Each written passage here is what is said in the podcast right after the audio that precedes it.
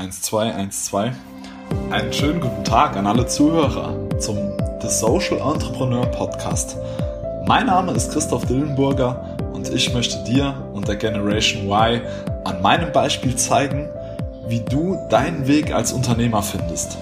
Immer nach dem Motto Unternehmer sein mit Herz.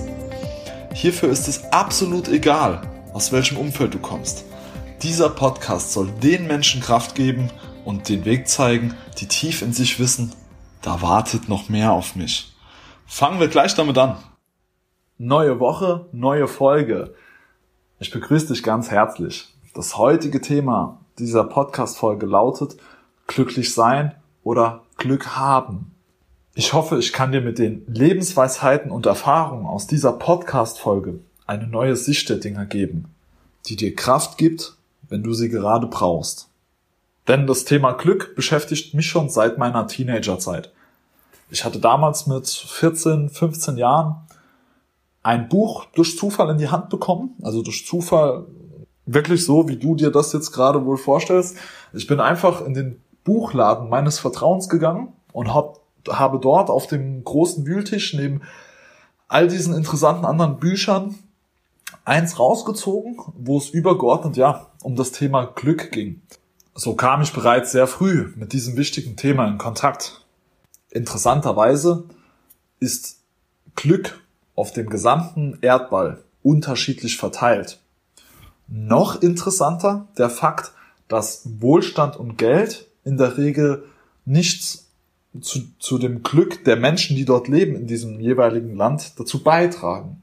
Beispiel, die meisten, wenn nicht sogar alle, das kann ich nicht beurteilen. Ich habe noch nicht, ich bin nicht in jedes afrikanische Land gereist, aber was ich mit absoluter Sicherheit sagen kann, die meisten afrikanischen Länder und die meisten Einheimischen dieser afrikanischen Länder sind wesentlich glücklicher als wir Deutsche oder als Amerikaner oder als Chinesen. Und das, obwohl das Durchschnittseinkommen hier in Deutschland 2500 Euro brutto beträgt, wohingegen das Durchschnittseinkommen eines Afrikaners in der Regel 1,25 Dollar am Tag beträgt. Und dennoch sind diese Menschen glücklicher. Also, wie hängt das zusammen? Deshalb glaube ich, macht es da durchaus Sinn, mal ja, genauer drauf zu schauen, was es denn mit diesem Glück genauer auf sich hat. Für mich als junger Mensch war schon immer dahingehend klar, jeder Tag, an dem ich nicht glücklich bin, an dem ich nicht lache, ist ein verlorener Tag. Denn niemand von uns weiß, wie viel Zeit er noch auf diesem Planet hat, auf diesem ja, Mutterschiff Erde. Deshalb glaube ich, ist es unsere Pflicht, jeden Tag so auszukosten und so zu nutzen, dass wir eben glücklich sind, Spaß haben und uns nichts vorwerfen können. Ganz unabhängig von dem Argument, dass es uns mit mehr Glück und mehr Lachen auch einfach besser geht, wir besser durch den Tag kommen, die Zeit schneller vorbeigeht und wir uns übergeordnet einfach besser fühlen. Ich höre jetzt schon in meinem Kopf den einen oder anderen sagen, du Chris, wenn du wüsstest, was ich heute alles durchmachen müsste, was mir schon wieder passiert ist, mit welchem Scheiß ich mich andauernd rumschlagen muss, dann, dann. All diesen Personen und eben auch dir möchte ich dahingehend sagen, Lebenskrisen sind in der Regel nur Wahrnehmungskrisen. Ich lasse den Satz gern arbeiten, weil ich ihn so stark finde. Lebenskrisen sind in der Regel nur Wahrnehmungskrisen. Was heißt das jetzt für uns selbst? Ich hatte in meinem Leben selbst auch die eine oder andere Lebenskrise, die ich überwinden musste. Auf der schulischen, beruflichen Ebene, auf der privaten, zwischenmenschlichen oder einfach nur mit mir selbst. Wie schon so oft zum Thema gemacht und erwähnt, geht es bei Glück nie darum, was man selber hat, sondern lediglich nur darum, wie man mit dem umgeht, was man hat, beziehungsweise was man daraus macht. Um dir zu zeigen, dass ich weiß, wovon ich rede, möchte ich mit dir kurz in meine Kindheit, in meine Jugend gedanklich zurückgehen. Ich selbst hatte das Glück, in Anführungszeichen, in sehr einfachen Verhältnissen aufzuwachsen.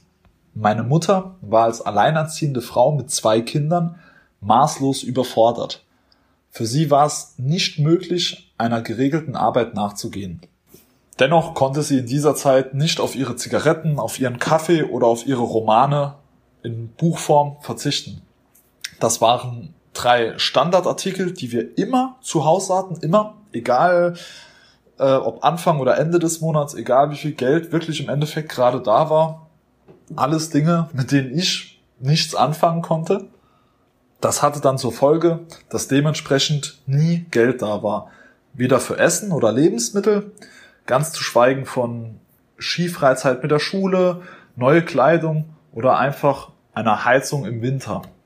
Seit meine Mutter meinen Vater verlassen hat, hatten wir über die komplette meine Kindheit, meine Teenagerzeit nie auch nur eine Wohnung, in der eine Heizanlage, Heizung, e-, egal in welcher Form, adäquat funktioniert hätte.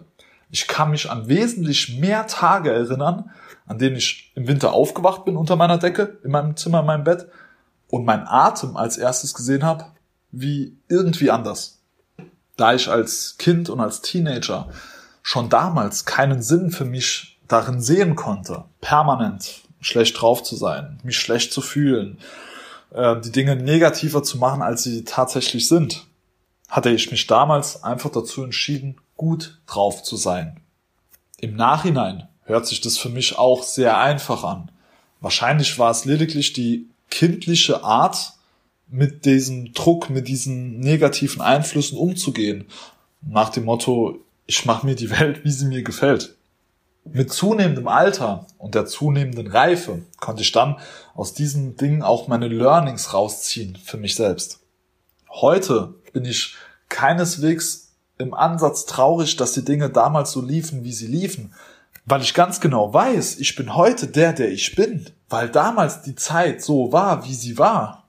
Ich sehe das bei so vielen Menschen der Generation Y, bei Freunden von mir, Bekannten, nicht zuletzt bei meiner Partnerin, die aus einem sehr behüteten Elternhaus kommt, die bis 18, 19, 20 sich na, um die wenigsten Dinge selber kümmern musste, die dadurch auch nie gelernt hat, wirklich auf eigenen Beinen zu stehen. Und jetzt im Leben halt, oder jetzt nicht mehr, aber ähm, früher im Leben einige Probleme dadurch hatte.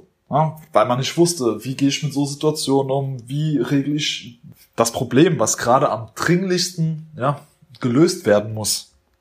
Diese Entwicklung, die wir ja nicht nur hier in Deutschland sehen, sondern auch an anderen großen Ländern dieser Welt, hat vor kurzem eine Abiturientin treffend in einer TV-Show auf den Punkt gebracht, indem sie sagte, es ist ja alles schön und gut nach dem Abitur. Ich kann jetzt hier ähm, eine Textanalyse in drei Sprachen machen, aber ich habe keine Ahnung von Versicherung, Steuern oder irgendwas anderem, was mich in der realen Welt, in der Erwachsenenwelt erwartet. Und das ist ein Problem. Du kannst jetzt ja mal, nur mal für den Spaß, gedanklich deine, deinen Freundeskreis, deinen Bekanntenkreis durchgehen, ob es dort irgendwo jemand gibt, der von Berufssohn oder Tochter war, als Beispiel, oder generell immer sehr behütet wurde, in seinem Nest saß, nie groß aus seiner Komfortzone raustreten muss, um mal vergleichen und die Analyse machen, ob das auch die Personen sind in deinem Umfeld, die mit Selbstständigkeit ja einfach das größte Problem haben. Oder wenn es darum geht, gewisse Dinge zu lösen. Also, ich fasse nochmal kurz zusammen. Lebenskrisen sind in der Regel nur Wahrnehmungskrisen du und ich, jeder von uns, der schon mal verliebt war, kennt das auch. Wenn die erste große Liebe mit einem Schluss macht oder die Beziehung auseinanderbricht, was für ein Drama das damals war. Wie man geglaubt hat, dass das Leben jetzt hier vorbei wäre, dass es nie wieder jemand anderes geben wird, dass man nie wieder so fühlen kann. Wenn du jetzt nochmal meine Geschichte Revue passieren lässt und dir bewusst machst, ich bin heute der, der ich bin, weil damals die Zeit einfach genau so war, wie sie war, können wir den Rückschluss daraus ziehen, dass Lebenskrisen dich auch immer stärker machen als Mensch. Du danach immer mit breiterer Brust und stärker rausgehst, als du in diese Krise reingegangen bist. Und jetzt möchte ich nochmal ein bisschen ernster werden, ein bisschen konkreter werden. Ich für mich bin lediglich in Anführungszeichen auch hier wieder eine traurige, gescheiterte Kindheit, wenn man so will. Was Erziehung, Schule, andere Dinge anbelangt. Nichtsdestotrotz weiß ich ganz genau, dass es da draußen sehr, sehr viele Schicksale gibt, die dir richtig, aber so richtig den Boden unter den Füßen wegziehen können. Hierfür möchte ich dir zwei Beispiele geben aus meinem persönlichen Umfeld, die ich selber so, so miterlebt habe. In dem Dorf, in dem ich groß geworden bin, ähm, gab es eine ganz normale Familie, äh, Mutter, Vater, zwei Töchter. Die jüngere der beiden Töchter ist mit Mitte, Anfang 20 an der Diagnose Krebs verstorben. Das war natürlich erstmal ein riesen Schicksalsschlag für die Familie. Und nicht so einfach, generell sein eigenes Kind ähm, ja, zu Grabe zu tragen. Doch damit nicht genug. Ungefähr ein Jahr später ist die ältere, die zweite der beiden Töchter bei einem Verkehrsunfall gestorben. Und plötzlich ist dort Mutter, Vater nach über 20 Jahren Erziehung, Liebe weitergeben, Mut machen, immer wieder aufstehen, eigene Kinder groß werden sehen, sind plötzlich beide Töchter weg. Beide. Unabhängig von alledem, was noch geplant war, was man machen wollte, was man vorhatte, was hätte noch können, passieren können. Einfach weg. Mit einem Schnipser. In meiner Zeit als Außendienstmitarbeiter einer Versicherungsgruppe hatte ich eine andere Kundin, die ihre Lebensgeschichte mit mir geteilt hat. Sie selbst hatte mit Mitte 40 zweimal einen geliebten Mensch krankheitsbedingt verloren. Zweimal hat sie jemand kennengelernt, sich in diese Person verliebt, diese Person geheiratet, mit dieser Person ein Leben geplant und dann verstirbt diese Person. Welche Glaubenssätze, welche Gedanken bei dieser Frau, speziell nach dem zweiten Todesfall, zurückbleiben, möchte ich gar nicht wissen in diesem Moment. Was, was dann durch ein, durch, durch deinen Kopf dann gehen muss. Jeder, in den ich mich verliebe, der stirbt. Jeder, den ich gern habe, wird krank. Ich kann mich an niemanden mehr binden. Bin ich das Problem? All diese Gedanken bringen dich maximal, wie wir in anderen Podcasts schon besprochen haben, auf eine Abwärtsspirale, aber nicht auf eine positive äh, Aufwärtsspirale. Und natürlich, last but not least, so ganz banale Dinge in Anführungszeichen wie ja Missbrauch, Vergewaltigung etc. Was rund um die Uhr, rund um die Welt passiert, kann überall und jedem mehr oder weniger passieren. Warum teile ich das mit dir? All diese Schicksale sind eben genau solche massive Lebenskrisen, die dir richtig den Boden unter den Füßen wegziehen. Das sind keine Situationen, die du dir einfach wegdenken kannst, die einfach mit positivem Mindset behoben sind. Grundsätzlich empfehle ich jedem, dem sowas passierte, eine Traumatherapie oder ähnliches zu absolvieren, um sich in professionelle Hilfe zu begeben mit, seinen, mit seiner Situation dann in diesem Moment. Das ist genau das, was ich gemeint habe, wenn ich sage, ich habe für alles und jeden in dieser Welt Verständnis. Doch jetzt das Aber, das große Aber. Ab einem gewissen Punkt kann man sich nicht mehr hinter seinem Schicksal verstecken. Wir wissen mittlerweile, dass es aus psychologischer Sicht fünf Phasen der Trauer, der Akzeptanz gibt. Diese fünf Phasen durchlaufen wir alle, wenn wir mit einer, mit einem Schicksalsschlag konfrontiert werden, wenn wir eine sehr schlimme Nachricht, wenn die an uns herangetragen wird. Falls du noch nie von diesem Fünf-Phasen-Modell gehört hast, versuche dir einfach mal vorzustellen, egal in welcher Phase deines Lebens du jetzt gerade bist, dein Hausarzt kommt mit einer sehr schlimmen Diagnose auf dich zu, dann ist es sehr, sehr wahrscheinlich, dass du eben auch genau diese fünf Phasen durchlaufen wirst. Ich gehe sie ganz kurz mit dir durch.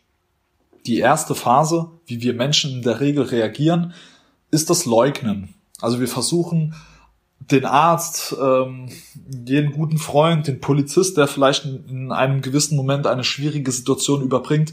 Wir versuchen immer, das Ergebnis zu leugnen. Wir wollen das nicht wahrhaben, was da gerade passiert ist. Punkt zwei ist der Zorn. Zorn ist ganz einfach erklärt. Sobald wir merken, dass wir mit dem Leugnen nichts bewegen, dass die, dass, dass mein Gegenüber auf seiner Meinung beharrt, ähm, ja, schwenkt unsere Energie in die Wut über und wir werden zornig über das, was passiert ist. Punkt drei: Wenn dieser Zorn dann abgeklungen ist, geht das Ganze in Verhandeln über.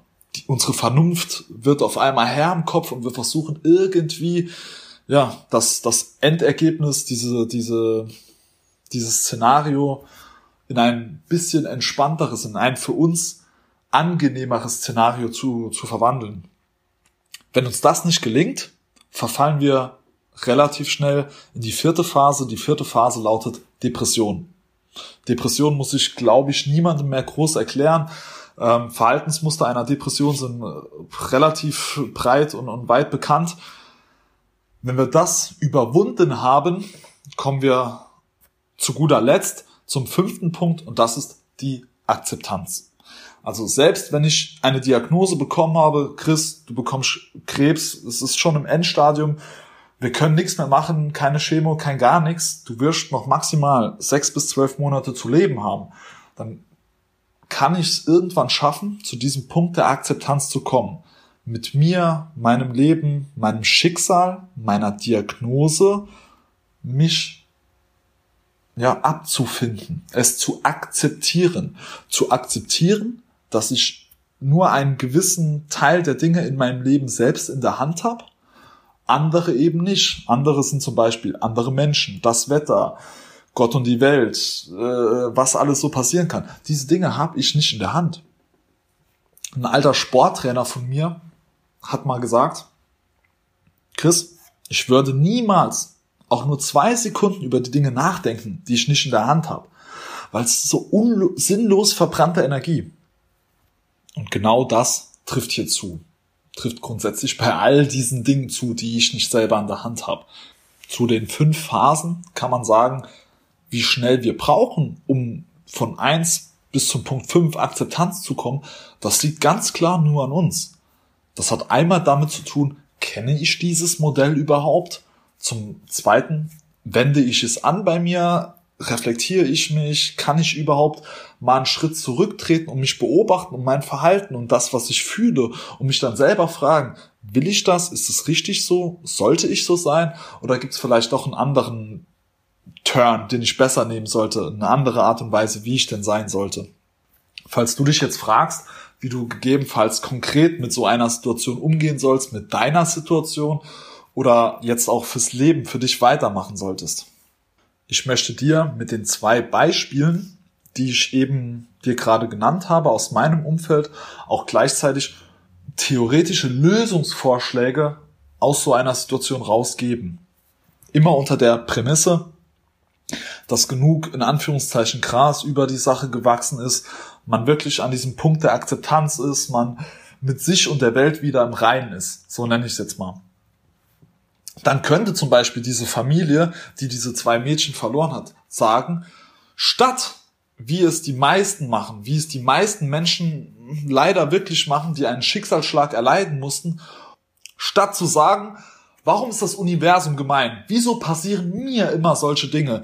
Wieso kann ich nicht einfach ein glückliches Leben leben? Statt sich immer weiter in dieser Abwärtsspirale gefangen zu halten selber, könnte man ja auch mal, wenn man es schafft, zur Akzeptanz zu kommen, den Turn schaffen und sagen, okay, ich bin Herr, Frau XY, ich habe das im Leben gelernt, das kann ich, das macht mich aus. Ich hatte eine fucking schwere Zeit. Ich habe zwei meiner Kinder, die einzigsten zwei, habe ich verloren durch tragische Schicksalsschläge. Dennoch habe ich mal mindestens 15, 20, 30 Jahre Restzeit auf dieser Erde nutze ich jetzt diese Restzeit, um weiter Trübsal zu blasen und wie ein trauriger Klotz meinen Arsch nicht mehr hochzubekommen? Oder sage ich mir, grad jetzt erst recht, ich habe zwei meiner Kinder, die ich über 20 Jahre mit Liebe großgezogen habe, habe ich verloren. Aber ich habe immer noch diese Liebe in mir.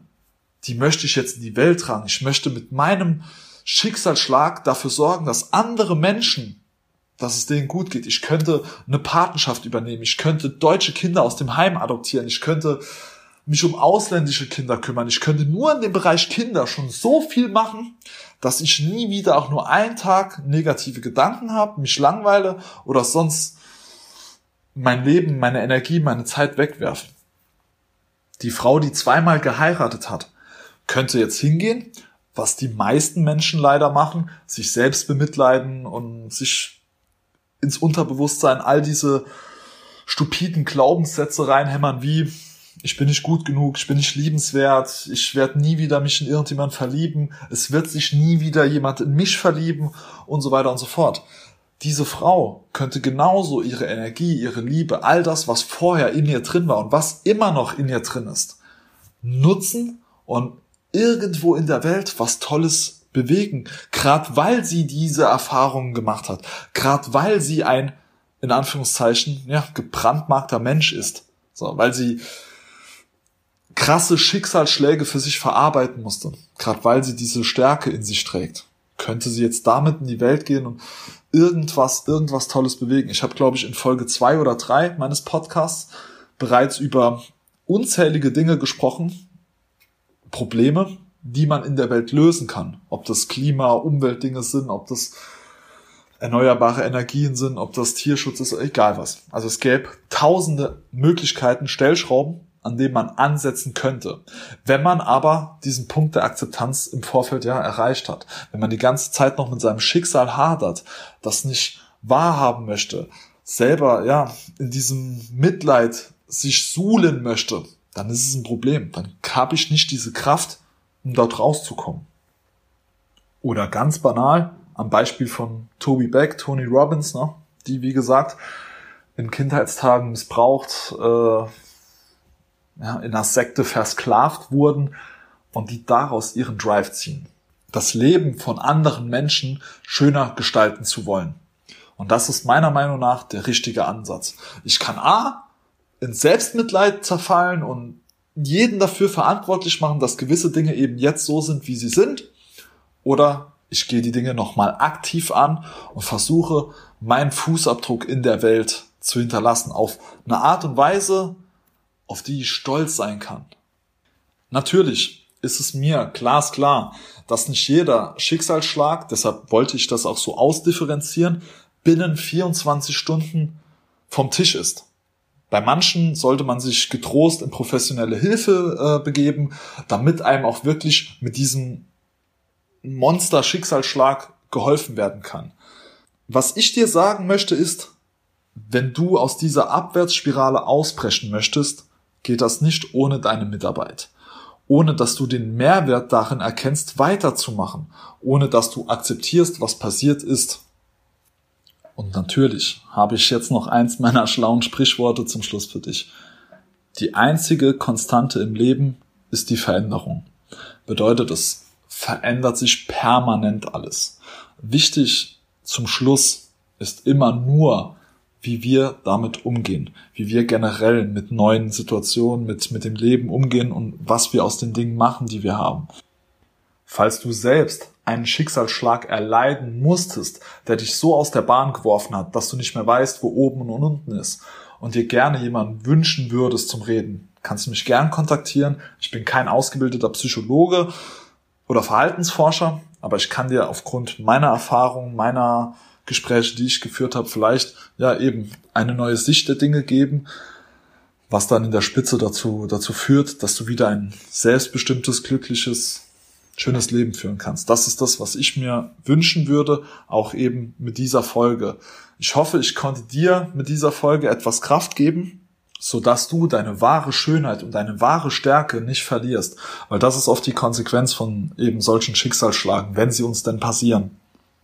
In diesem Sinne wünsche ich dir jetzt ganz viel Glück für all die Projekte, die du noch in Zukunft jetzt angehen wirst und hoffe, dass ich mit meinem Podcast einen Beitrag dazu ja, beitragen konnte, dass du tief in dir wirklich Glück auch spürst, statt nur Glück zu haben.